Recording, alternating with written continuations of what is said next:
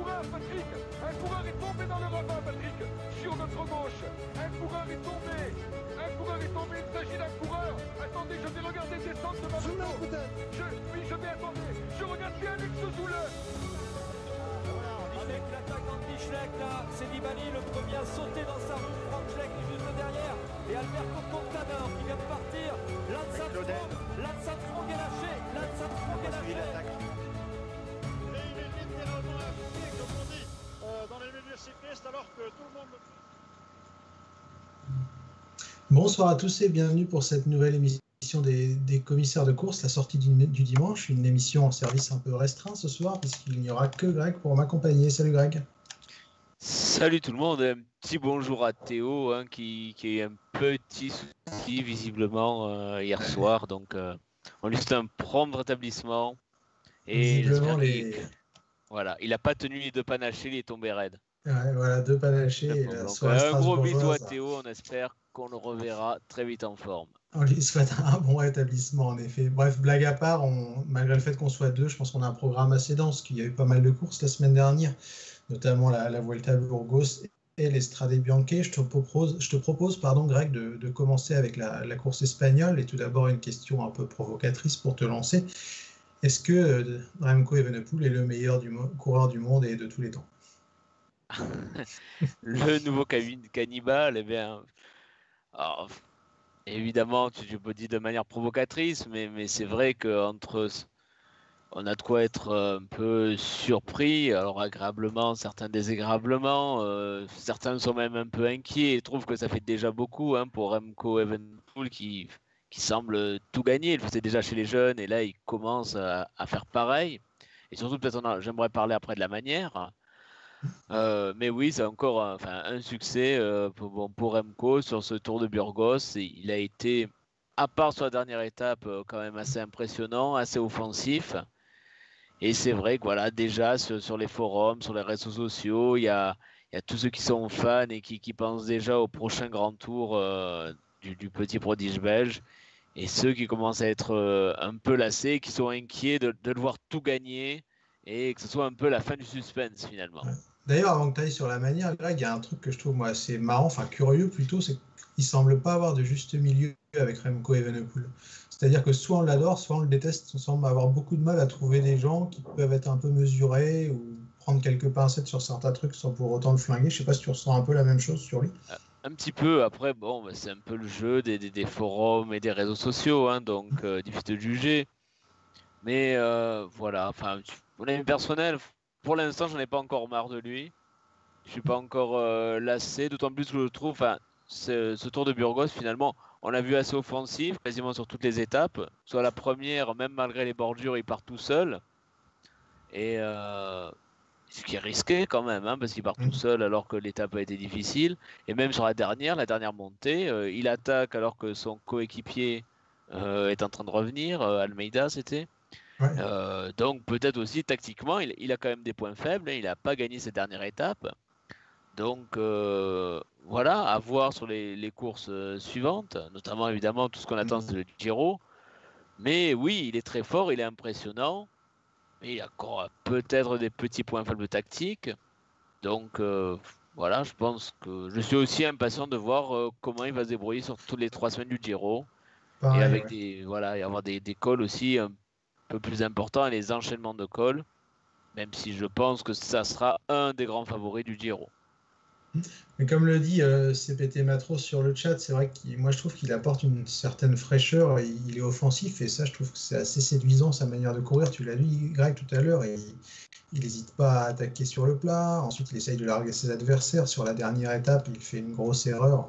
On voit qu'Almeida est un peu au bout de sa vie pour rentrer sur le groupe de tête et au moment où il va revenir, il le flingue. Et, et au final, on, a bien senti qu'il n'avait pas les jambes lors de la dernière étape de montagne pour larguer Landa.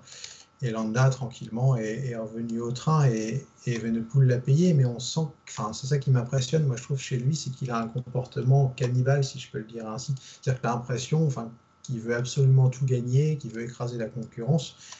Et c'est peut-être pour ça que certains y voient une certaine forme d'arrogance. Trouve que c'est bien d'avoir des mecs qui ont envie plutôt que des coureurs lassés. Donc pour l'instant, je suis assez séduit. C'était encore plus visible sur la première étape qui avait été euh, marquée par des bordures et lui, il n'a pas hésité à remettre un grand coup à partir tout seul. Ensuite, il s'est relevé. Mais voilà, l'arrogance. Après, il y a eu une petite polémique sur la célébration où il s'est poussé avec l'épaule. Bon, c'est bon. Mais c'est pour ça que j'ai pas trop compris les critiques sur la première étape parce que tu as l'impression que si jamais il se passe rien, t'as pas de bordure et tu un Valverde qui va taper tout le monde en faisant une micro-attaque à 20 mètres de la ligne, ça râle. Mais si tu as à la quick step qui fout un peu le feu et qui met du, spectacle, tu as l'impression que ça va pas non plus. j'ai parfois l'impression, peut-être que je me trompe, hein, dites-nous sur le chat ce que vous en pensez aussi, que c'est plus ce final, comme le dit Ben, un, un, côté supporter des fois qui va pas où on aimerait qu'en fait Remco Evenepoel, ça soit pas lui qui soit fort, mais son petit chouchou. Je sais pas si tu le vois un peu comme ça, toi, Greg, aussi, parfois. Oui, bah, il y, a beaucoup d'affect, forcément, parce qu'on assiste peut-être au début d'un très grand champion. Et ses premiers résultats, ça, laisse penser ça aussi. Donc, il y a toujours un peu plus d'excitation et un, peu plus de nervosité et d'affect quand, quand, quand, on voit cela. Après, voilà, moi, je suis assez impatient de, de le voir. Est-ce qu'il énerve les autres? Alors, je ne sais pas si vous avez eu la même impression. Moi, j'ai l'impression que quand, la dernière étape, Landa revient sur lui, à un moment, il lui met un, petit regard. Je ne sais pas si, vous, certains l'ont vu. Moi, j'ai l'impression qu'il n'était pas très sympathique, ce regard. Mais bon, on verra. Voilà, moi je, moi, je suis assez impatient du Giro. Bah, ça va être évidemment l'attraction numéro 1. Et euh, voir comment, voilà, comment, ça va se, comment ça va se dérouler avec, sur trois semaines, avec euh, d'autres courants en face de lui, avec euh, voilà, de toi qui vont vouloir aussi euh, gagner, vouloir le faire perdre. Donc, c'est à suivre. Ouais, c'est à suivre. Et puis, comme le dit CBT Matros encore une fois sur le chat, la prochaine étape, c'est la Pologne. Donc là aussi, il y aura une grosse concurrence. Donc on va voir s'il arrive à enchaîner, parce qu'il faut le rappeler, il a gagné, alors tu me dis si je me gourre, hein, mais je crois qu'il a gagné Sandroine en début d'année. Ensuite, il a dû gagner l'Algarve, c'était la deuxième. Et là, c'est la troisième victoire consécutive sur une course par étape, c'est ça? Après la le Tour de Pologne, non, ça suffit, merci. Ça suffit. Et euh, le, après le Tour de la Pologne, je ne sais pas si on aura le temps de revenir à la fin, mais le parcours n'est pas quand même pas mal, un petit peu décevant. Mais à suivre aussi, évidemment, ça sera la, grande attraction aussi de ce Tour de Pologne. Maintenant, voilà, il donne un intérêt peut-être au Tour de Pologne que certains n'auraient jamais regardé. Peut-être maintenant, certains vont regarder le Tour de Pologne. Euh, pour, euh, D'ailleurs, pour finir sur Evenepoel, je vois sur le chat Schizophile qui dit quelque chose de très juste. Le souci de, de Quick Steps, ça va être qu'elle n'est pas forcément taillée pour les, pour les grands tours. Donc ça peut être ça aussi, je pense, le point faible. Et pour, pour moi, ça, ça, donne un intérêt. Voilà, moi je trouve que Evenpool dans une équipe qui n'est pas la plus forte sur un grand tour, eh ben, c'est intéressant. Euh, c'est-à-dire qu'on n'a pas le, petit train Ineos que l'on voit dans tous les cols, etc., avant de lâcher la, la dernière rampe. Voilà, on verra autre chose. Et voilà, moi je préfère voir Evenpool dans une équipe. Euh, alors faible, c'est euh, dur de dire que Quickstep c'est une équipe faible évidemment. sur les grands tours, on va dire. Voilà, qui n'est pas faite pour accompagner ses leaders sur les grands tours. Euh, ça, voilà, ça, ça m'intéresse aussi. Voir encore très fort dans une équipe, voilà, pas taillée pour ça. je pense que c'est une attraction pour. Enfin, pour moi, c'est une attraction et c'est intéressant. Ça nous change, on va dire ça nous change. Hein. Alors pour terminer sur le sujet, je vois super la photo de, la vidéo où on a de la chance, on a une super photographe italienne qui s'appelle Valentina Barzi. Allez voir son Facebook, sa page Facebook s'appelle On My Way. Donc si vous voulez voir toutes ces photos d'Estrade, vous les retrouverez euh, sur sa page. Enfin bref, pour continuer, euh, Greg, qu'est-ce que tu as retenu d'autre, toi, de ces Strade Bianche, des pardon, je me gourre, de, la Vuelta Burgos. Je crois que tu voulais nous parler des sprinters, c'est ça? Ben, oui, un petit mot, hein, que ce soit les autres coureurs, puisqu'on a vu deux sprints, euh, donc euh, on a beaucoup aussi évidemment parlé sur le forum de, d'Arnaud. Euh, notamment, ben, moi ce que j'ai vu, c'est voilà, on voit une victoire pour Gaviria, une victoire pour Bennett. Alors à chaque fois, il y a les circonstances qui font que finalement, voilà, ne, ne, gagne pas, que ce soit un virage mal pris, euh, une chute qu'il qu'il a, c'est vrai qu'il a vraiment gêné sur la, sur la deuxième étape du, qui s'est joué au sprint. Mais finalement, pour moi, voilà, enfin, confirmation, c'est que Bennett et Gaviria sont, sont, restent au-dessus de Demar. Hein, euh, alors, Demar pas les balles dans un très bon jour, mais globalement, Gaviria était très fort et euh, Bennett aussi était très fort sur sa victoire. On a vu que la chaîne l'équipe essayait de nous vendre un démarre euh, limite meilleur du monde et qu'on aurait gagné sans la chute ou sans les machins. Mais en fait, c'est vrai qu'on s'aperçoit quand même rapidement que, comme tu l'as dit, hein, Bennett était très costaud. Il, sort au pied de la bosse, mais c'est impressionnant. Enfin, en termes d'effort, moi j'ai été vraiment bluffé par ce qu'il était capable de faire. Et Gaviria, il est malin, mais il est aussi capable de tenir sur la longueur après le virage. c'est quand même assez impressionnant et je trouve qu'ils sont quand même au-dessus de, d'Arnaud Desmar, malheureusement, pour euh, les supporters de la FDJ. Alors, quelques retours, Greg, ouais, c'est Kadmapay qui nous dit ça. juste, un, mot aussi sur l'équipe FDJ que je trouve quand même assez forte. Hein. Mm. Euh, qui a quand même un peu voilà, montré les muscles et qui, s'est imposé en tête, en tête de peloton. Alors, ça n'a peut-être pas suffi, mais ça peut être intéressant aussi pour les courses à suivre, euh, finalement. parce que voilà, le train, le train FDJ sera quand même là, donc voilà, ce sera peut-être dur de gagner, mais voilà, Desmar sera certainement présent dans le final, dans les courses à venir. Desmar présent, et puis comme on le dit, ça ne l'empêchera pas peut-être de gagner Milan-San Remo. Hein. On l'a déjà dit plusieurs fois, c'est un coureur qui va jamais gagner 5 étapes du Tour de France la même année, mais sur une course, il est capable de battre n'importe qui, et on peut très bien le retrouver de nouveau vainqueur hein, sur la Primavera. Oui, ça, il n'y a pas de souci. Euh, par contre, moi, je voulais te parler d'un truc, Greg. Euh, en dehors du, maillot moche qu'ils ont arboré lors d'Estradé, c'est le gros fail de la Movistar sur la Vuelta à Burgos avec un Valverde, bah, meilleur coureur, 15e. C'est vrai, bah, on, les cherche, enfin, on les cherche, oui, tu, as raison. Euh, je ne sais même pas combien il finit, enfin, en général, euh, où, où, se trouve le. Valverde finit 15e, c'est le meilleur coureur de la Movistar sur, euh, sur l'épreuve, mais très très loin, à plus de 5 minutes d'Evenepoel au général. Est-ce que c'est une question de préparation? Je ne sais pas. Hendrik Mas joue à 35e au général, mais. ouais, non, il y a pas Valverde 15e à 5 minutes. Euh, après, il faut aller chercher Hendrik Mas assez loin derrière. C'est vrai que c'est bon, voilà. Est-ce que c'est le début du déclin d'Alessandro Valverde à, à 40 ans?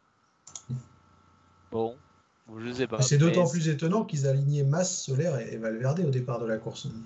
Ben oui, c'est que c'est souvent euh, moqué de, la Movistar qui savait pas gérer euh, trois leaders. Eh ben là, du coup, la plus enfin, oui, les leaders, les trois leaders étaient loin. Il n'y a pas eu photo entre eux. Mais tu, tu, tu, as raison de noter, c'est vrai, je n'y ai pas pensé que Valverde est totalement anonyme. Totalement anonyme. Alors, ouais, il y a quelque chose qui m'a marqué aussi, c'est euh, le retour en forme un peu. Je, l'ai vu aussi sur le chat d'Esteban Chavez.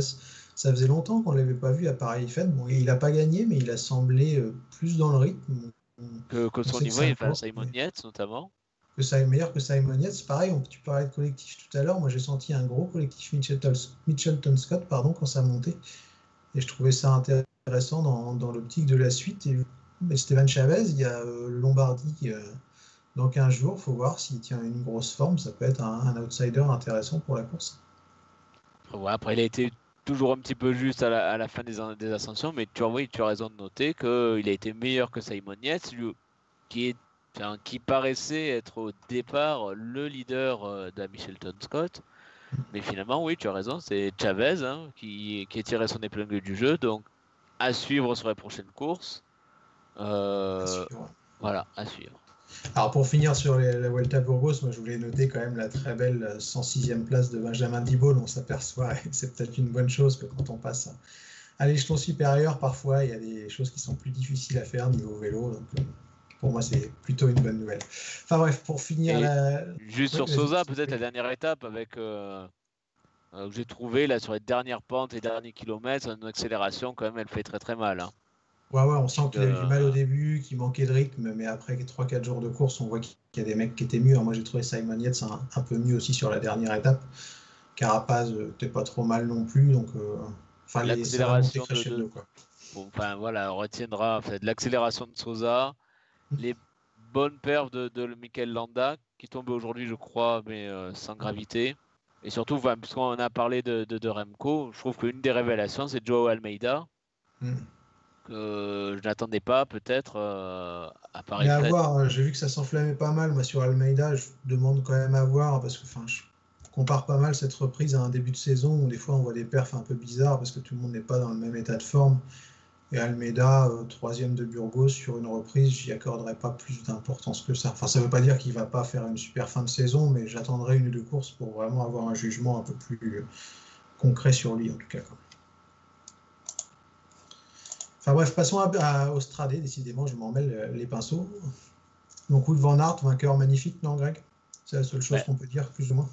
vainqueur, euh, vainqueur magnifique. Enfin, d'autant plus quand on pense qu'il y a un an, il était, rappelez-vous de sa terrible chute au. Tour de France, alors qu'il était au, top de sa forme, une, une, chute très grave, il a été hospitalisé pendant quoi 15 jours, je crois. Ouais, euh, plusieurs opérations. on s'est même demandé, euh, on s'est posé la question est-ce qu'il allait revenir euh, à son meilleur niveau, au plus haut niveau? Est-ce qu'il pourrait encore jouer la victoire sur des belles courses? Et eh ben Là, il a donné, je crois, la plus belle des réponses. Une course difficile sous 37-38 degrés. Et ben, c'est une belle course. Hein. Il y a toujours un côté romantique avec ce parcours, la poussière, les routes blanches, les paysages de Toscane. Euh, évidemment, la ville de Sienne, hein, la dernière montée, la, la Via Santa Carina. Euh, voilà, ben, à part dire bravo. Greg, je te poserai une question. Est-ce que selon toi, il fallait pas courir à l'économie pour s'imposer lors des stradés? Parce qu'on a vu des mecs comme Fugelsang qui paraissaient vraiment archi fort. Enfin, moi, jusqu'à 15 bornes de l'arrivée, je me dis, enfin, il va être imbattable. Et au final, dans une des bosses, il a sauté et explosé complètement. Quoi. Ah, très difficile, oui. De, oh, bon, déjà, c'est difficile de juger les efforts quand on a vu que la fin, c'est-à-dire que quand euh, la RAI a diffusé, enfin, faut en parler peut-être maintenant, c'est que quand la, voilà, on a eu des images assez tard, finalement, on a eu des images quand il y avait déjà 20, euh, 20 coureurs devant. Plus qu'une vingtaine de coureurs devant, donc c'est assez difficile. Euh, de savoir ce qui s'est passé dans la toute première partie de course, qui est tombé, qui a fait des efforts, qui a crevé. Ouais, c'est frustrant parce qu'on ne peut pas vous en parler vraiment. Parce que moi, j'aimerais bien dire si ça gagne ou non, c'est un fail. Mais comme on n'a pas vu ce qui s'est passé, on ne sait pas s'il a crevé 4 euh, fois de suite, s'il a chuté. On sait que Nibali a chuté. Bon, bonne nouvelle, il sera au départ du, triptyque lombard demain, donc c'est que c'est pas trop grave. À la Philippe, visiblement, il y a eu six crevaisons. Il y a eu plein de mecs qui ont un peu disparu de la circulation à un moment ou à un autre. Donc c'est vrai que c'est dommage et c'est frustrant parce que c'est délicat pour nous. On ne peut pas vraiment vous dire qui était en forme à part les, meilleurs et qui était en méforme. Par exemple, la scène, on en parlait tout à l'heure, on ne l'a pas vu du tout, mais on ne sait pas du tout pourquoi. Mais voilà, c'est vrai que c'est quand même, enfin, voilà, faut, faut peut-être le répéter, mais c'est quand même une course magnifique. Hein, le, ah le, final, le Wood Van Aert, Formolo, Charman, Bettiol Fulsang, c'était vraiment un très beau final. Et, les écarts sont terribles. Hein. Je crois qu'on n'avait pas vu ça depuis euh, très longtemps. Il y a, dixième, euh, Diego Rosa, ressuscité lui aussi, hein, euh, est à 7 minutes 45. Et je, crois que la stat est sortie sur le forum, ça fait très très longtemps quoi qu'on n'a pas vu sur une classique des écarts aussi importants. Oui, et puis il faut rappeler, on le disait pareil avant l'émission, c'est une course qui ne fait que 184 km, on n'est pas sur 250 bornes, donc les écarts sont d'autant plus impressionnants vu la courte distance de, l'épreuve, je trouve. Eh ben, bah, ça reste quand même une course incroyable et, c'est Strade Bianche, c'est enfin, toujours, que ce soit sur le Giro ou sur euh, cette classique-là, c'est toujours quelque chose de particulier, il y a toujours quelque chose qui se passe. Et, euh, c'est un peu le cyclisme héroïque qu'on aime, peut-être qu'on ne voit pas plus assez aujourd'hui, dont on est un peu nostalgique. Mais c'est quand même une course qui fait vraiment plaisir à ah voir. pour moi, c'est une des plus belles courses de l'année. Bah, tiens, je te poserai une question parce que je la vois sur le chat. Est-ce que pour toi, c'était une course trop dure pour une reprise? Ah ouais, peut-être oui, mais après il y avait le, il y avait le tour du Sibiu la semaine dernière pour se préparer, ils étaient libres d'aller. Aller en Roumanie. Ah ben non, ils n'étaient pas libres de rentrer après en Italie, donc non, ils pouvaient pas. Non, plus sérieusement. Non, euh... ouais, est-ce que c'était trop dur pour toi pour une reprise cette, cette épreuve? Peut-être un petit peu, mais euh, après le calendrier, euh, enfin malheureusement avec le, le Covid-19, on fait un peu ce qu'on peut. Mais c'est vrai que c'est quand même très dur, que ce soit après la chaleur euh, qui est 38 degrés on pouvait se faire avoir un petit peu moins. Mais même au printemps, c'est compliqué. Donc euh, voilà, mais on peut comprendre qu'il y a beaucoup de coureurs qui ne savent pas trop où ils en sont et euh, se taper les, routes blanches avec 38-40 degrés, c'est vrai que c'est très très dur. Ouais, c'est très très dur. D'ailleurs, il y a des, choses intéressantes. Hein. Moi, je vois un Tadej Pogacar qui fait 13e sur une course difficile comme ça. Je trouve ça plutôt encourageant. 10 minutes, quoi, avec Ketowski, avec Kung, avec, euh, ouais, avec Vanderpool. Qui a bien bien explosé parce qu'il a été longtemps dans le groupe, Vanderpool. Évidemment, il a eu des soucis. Enfin, je sais pas s'il est tombé ou il y a eu des soucis mécaniques, mais bon. Euh, mais c'est vrai que c'est quelque chose de guerrier. Il y en a même. Enfin, j'en ai parlé sur le forum. Mais si euh, moi, j'ai ceux qui ont fini hors délai hein, Benedetti, Vermesch, Kreuziger, Honoré, Ravanelli, Konichev, Geschke, de tir. C'est-à-dire qu'ils ont fini à plus de 20 minutes, ils ont tenu à finir, à se, taper la dernière montée. voilà, c'est quand même voilà, du bien de, voir, ça fait du bien de voir du cyclisme comme ça avec vraiment des mecs héroïques sur leur vélo. On plaisantait tout à l'heure sur le Sibiu, mais c'est vrai que je ne l'avais pas relevé. Et euh, nous dit que Mulberger a, fait le Sibiu. Il a d'ailleurs gagné le Sibiu et c'est vrai qu'il termine 11e de, la course samedi, ce qui est plutôt une très très belle performance. Donc c'était possible. Donc c'était possible de. C'est vrai, quelqu'un le dit, mais Charman, c'est vrai que. Charman, c'est costaud, vainqueur de Paris-Nice avant la coupure, on le rappelle. Hein. C'est ça, il était deuxième sur l'Algarve, donc. Euh, ça suit un peu, enfin ça suit un peu, un peu comme euh, voilà comme Van der Poel. Ceux qui étaient en forme finalement avant, la coupure sont toujours là. Oui, on s'aperçoit que c'est finalement le cas. Alors il y avait d'autres euh, épreuves cette semaine. Euh, Greg, je sais que tu es attaché aux, performances de, Delco Marseille. On peut en toucher un mot parce que ça a été encore la formation Conti Pro qui a le plus scoré cette semaine et qui a fait une belle perf aujourd'hui sur le, circuit de Jetsco. je le prononce mal, hein, je suis vraiment désolé. Oui, avec, avec la victoire de Caruso. Alors Balper, c'est une, euh, c'est une place d'honneur 8 de Finetto, mais surtout qu'ils ont plutôt animé la course avec euh, Girmay. Euh, on a eu Fedeli d'abord à l'attaque, on a vu Haile Mikel, puis finalement Girmay qui est malheureusement tombé, hein, puisqu'il y avait un groupe devant, dont, le vainqueur Caruso. ils étaient 6, et puis il y en a ouais, 3-4 qui sont tombés. Donc malheureusement, il y avait le jeune prodige de la Delco on n'a pas de nouvelles d'ailleurs, on va voir qui a abandonné, voilà. Qu'est-ce que, ce qui se passe Donc, euh, moi je voulais noter en. Pardon, je t'ai coupé la Oui, non, mais voilà, une équipe euh, Delco offensive. Donc, moi, ça me fait plaisir à titre personnel. Mais sinon, la, victoire de Caruso. Euh, mmh. 7 ans après son dernier succès, je crois, ou 6 ans, je sais plus. Ça va être quelque chose comme ça. Je crois que c'est en 2013, mais je suis pas du tout sûr. Donc, euh, c'est quand même énorme. D'ailleurs, une autre performance qui a noté, moi je trouve, c'est la, celle de Charles Planet. C'est vrai que il a souvent, enfin, il n'a pas du mal, c'est pas ce que je voulais dire, il hein. ne faut, pas qu'il y ait de méprise, mais à, la pédale, c'est souvent dur pour les coureurs de Renault Nordisk. Et là, il n'a pas bénéficié de circonstances favorables. Il finit dans un groupe qui, joue la quatrième place. Donc, je trouve que c'est une vraiment super perte de, la part du Français. Et Katnopay le lit aussi sur le, sur le chat. Et c'est une belle, oui, c'est une belle course, hein, le mémorial euh, Memo Choa. Mm-hmm. Donc euh, voilà, c'est Pays-Bas, c'est pas facile, il y a des, des pentes, etc. C'est une course souvent animée.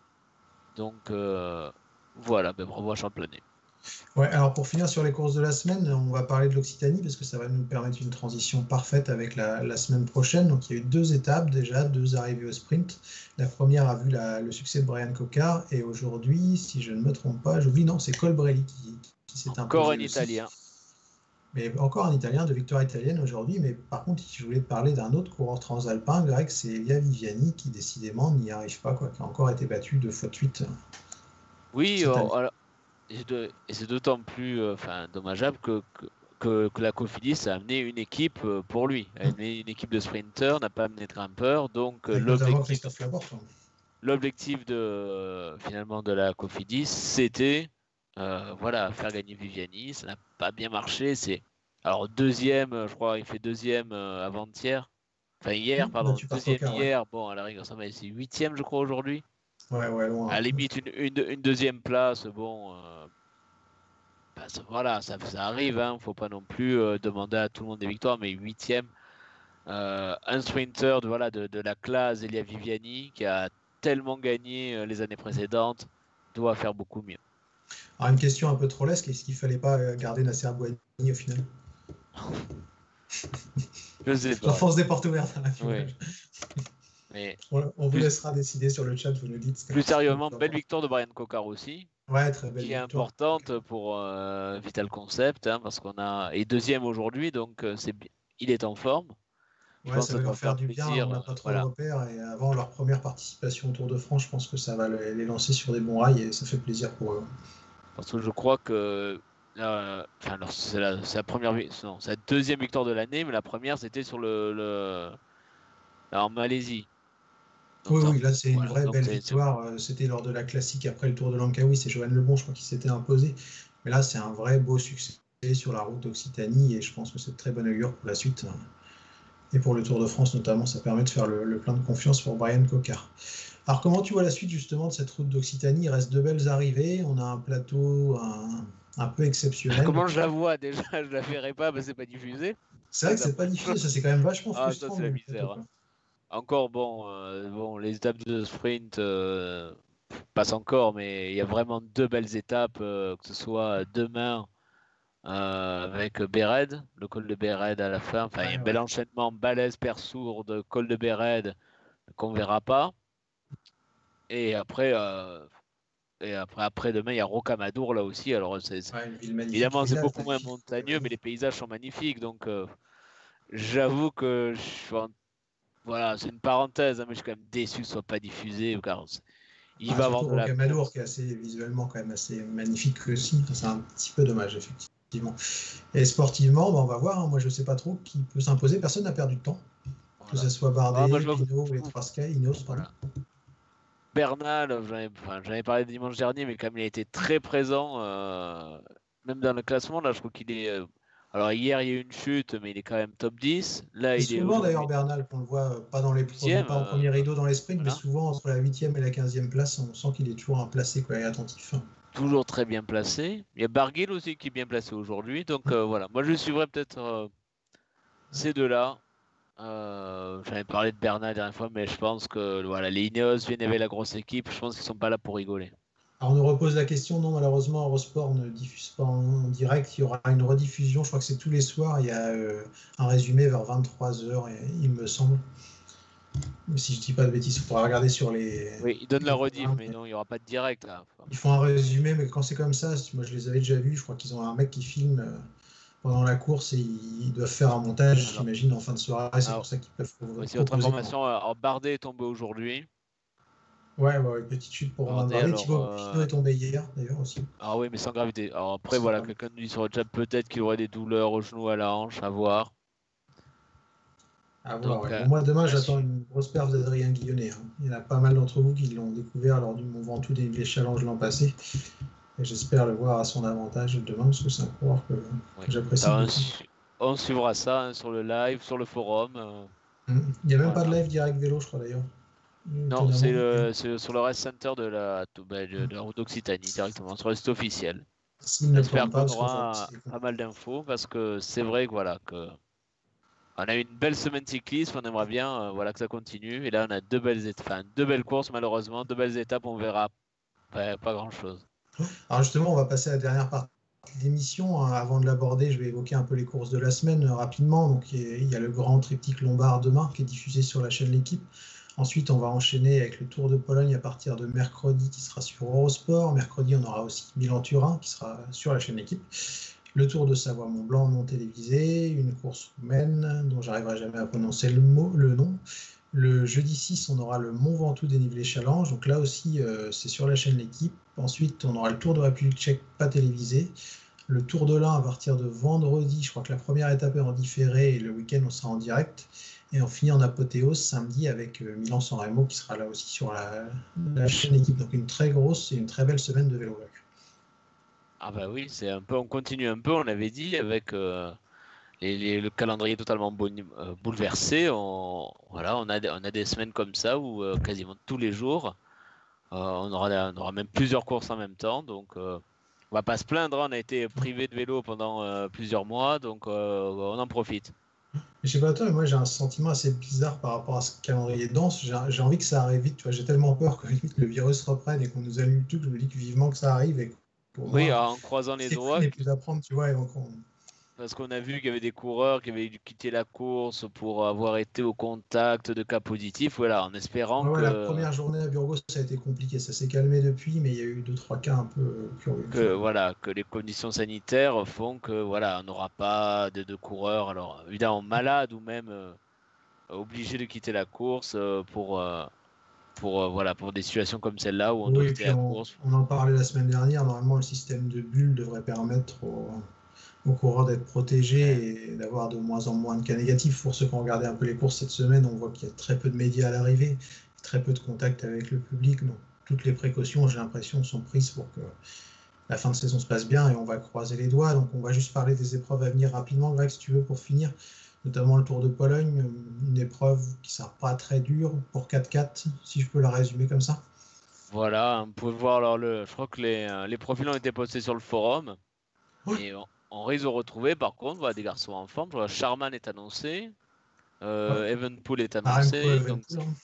ça peut être un joli duel. Hein, euh, Fugelsang aussi, j'ai l'impression. Alors, euh, les équipes sont pas encore tombées, hein, donc c'est une liste des engagés, donc il y aura toujours des modifications. Mais parmi les engagés, si je peux lister rapidement, je vois Rui Costa, je vois euh, Mats Pedersen, on aurait Wilco Kelderman aussi. Euh, tac, tac, tac, je regarde vite fait. Esteban Chavez qui était à son avantage, Simon Yates. Donc euh, voilà, même si voilà, je rappelle le parcours, hein, c'est quand même pour, plutôt pour sprinter, pour puncher à la rigueur. Deux étapes de sprinter notamment, ça, voilà, c'est un peu moins déjà que ça n'a jamais été très montagneux. Ouais, puis ça euh, c'est encore moins dur que d'habitude. Il me semble, de toute façon, côté montagne, on sera gâté parce qu'il y aura aussi le Mont Ventoux dénivelé challenge. Là aussi, on aura une très belle start, start list, je crois. Mais il y aura notamment. Enfin, il y aura. C'est Quintana, c'est la reprise de Quintana, je pense. Ouais, ouais, on retrouve euh, Quintana, on va retrouver. Sur il a gagné déjà cette année, euh, donc. Euh... Porte, Fabio Aru, Miguel André Lopez. Hein. Pas mal de monde et une belle employade, hein, je pense. Donc là aussi, moi je vois bien Quintana, hein, ça doit faire des pronos. Il a. Il connaît la route. Il a déjà euh, gagné euh, sur le Tour de la Pro un peu plus bas au Chalet Reynard, mais. Alors pour finir, on va pas évoquer le Tour de l'Ar parce que c'est encore un peu lointain, puis on va pas faire listing non plus sur toutes les épreuves. Moi, je voulais juste dire un mot sur Milan-San Remo, et puis tu vas pouvoir rebondir, Greg. Je crois que le point marquant de Milan-San Remo, c'est un changement de règle et un changement de parcours, c'est-à-dire qu'on va passer à deux équipes. Je crois qu'il y aura 27 équipes au départ, c'est ça, non? De six coureurs. Euh, et on ne passera pas par la, par la côte, finalement, on repassera par les terres. Donc c'est très difficile en fait d'avoir une idée de ce qui va se passer sur Milan-San Remo. C'est encore un petit peu plus long, c'est-à-dire que ça rajoute, euh, on rajoute encore quelques kilomètres. Et voilà. Là aussi, on parlait de difficulté, 300 km. Euh, alors on n'est plus en reprise, mais on est quand même au tout début euh, de la nouvelle saison. Une semaine seulement après l'Estrade. Voilà. Ça sera pas non plus facile après à, à voir. donc, et le final reste le même. Hein. On conserve Cipressa et, et Poggio, mais en, entre la Manie, je crois, et, euh, la Cipressa, on, aura des nouveautés. là aussi, les coureurs ne connaissent peut-être pas trop le parcours et ça peut être un peu euh, nouveau pour tout le monde. Et moi, j'avoue que je suis assez pressé de voir comment ça peut se passer. Est-ce que finalement, ce sera plus facile? Est-ce que ce sera plus dur? J'avoue qu'il y a pas mal de questions hein, qui se posent par rapport à ça quand même. Voilà. À ton prono pour. Euh, pour Milan-San Remo, c'est pas facile, mais non, c'est vraiment pas facile. J'ai pas trop regardé la liste des partants en plus, mais là, par contre, ouais, je vois bien un bout de Van Aert encore.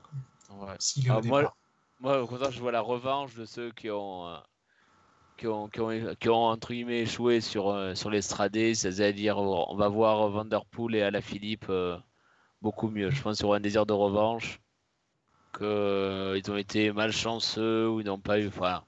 Sur, ils ont été malchanceux cette semaine, ils vont vouloir prendre leur revanche. Donc. Euh... Alors, la Philippe, justement, on nous demande quand est-ce qu'on en parle de Julien ah. Philippe? On peut en parler là si vous voulez. Ben ben oui, le problème, c'est qu'on l'a pas vu. Ouais, c'est un peu ce hier, on l'a pas du tout vu, le pauvre. Quand on prend l'antenne, il, est déjà, il est déjà plus là. Ouais, malheureusement, on n'a pas trop eu d'infos. On a su qu'il avait crevé six fois, mais vous l'avez dit aussi sur le chat. Moi, j'ai l'impression qu'il était un peu court physiquement contrairement à, l'an passé sur l'estradé, parce que crevaison ou pas, bon. Ouais, mais il me semble à un moment, enfin, c'est toujours difficile de suivre parce qu'on avait, on avait, enfin, juste avant la d'antenne, on a vu l'info comme quoi il était à l'attaque avec euh, Vanderpool, où il disait, bah, mm. après, euh, on le voit, il est plus là. Donc, euh, C'est pour ça que moi, je les vois revanchard, ces deux-là. Mais après, euh, faut pas s'inquiéter pour la flip. Moi, je trouve que c'est bon signe qu'il soit pas trop fort là, à un mois du Tour de France. C'est une reprise, il y a le temps, on verra sur Milan-San Remo comment ça va se passer. Il va monter gentiment en pression. Donc je pense qu'il ne faut pas s'affoler et on fera le point dans, quelques semaines déjà pour savoir où il en est. Mais euh, je pense que c'est pas mal de ne pas être au top déjà là sur l'Estrade et de jouer la gagne. Enfin, avec le Tour de France dans quelques semaines. Il y a beaucoup de courses, je pense qu'il aura largement l'occasion de, de, lever les bras. Je pense, Et bien, sur ces belles paroles, je pense qu'on va pouvoir clôturer l'émission parce que ça fait déjà 34 minutes et si on ne veut pas se faire tomber dessus par Baptiste, on, on va y mettre un terme. Donc, il nous reste à vous souhaiter une bonne soirée. On fera peut-être une émission dans la semaine spéciale Mercato, si ça s'enflamme un peu. On vous le rappelle pour ceux qui n'ont pas suivi, la grosse annonce du jour, c'est Pierre Latour qui a signé chez Total Direct Energy. Donc euh, à voir, on en parlera peut-être dans la semaine. Et si on ne le fait pas, on vous donne rendez-vous de toute façon euh, dimanche prochain pour le débrief de, de Milan-San Remo notamment et de toutes les courses qu'on a listées un, un peu plus tôt. Donc bonne soirée à tous. À plus. Au revoir.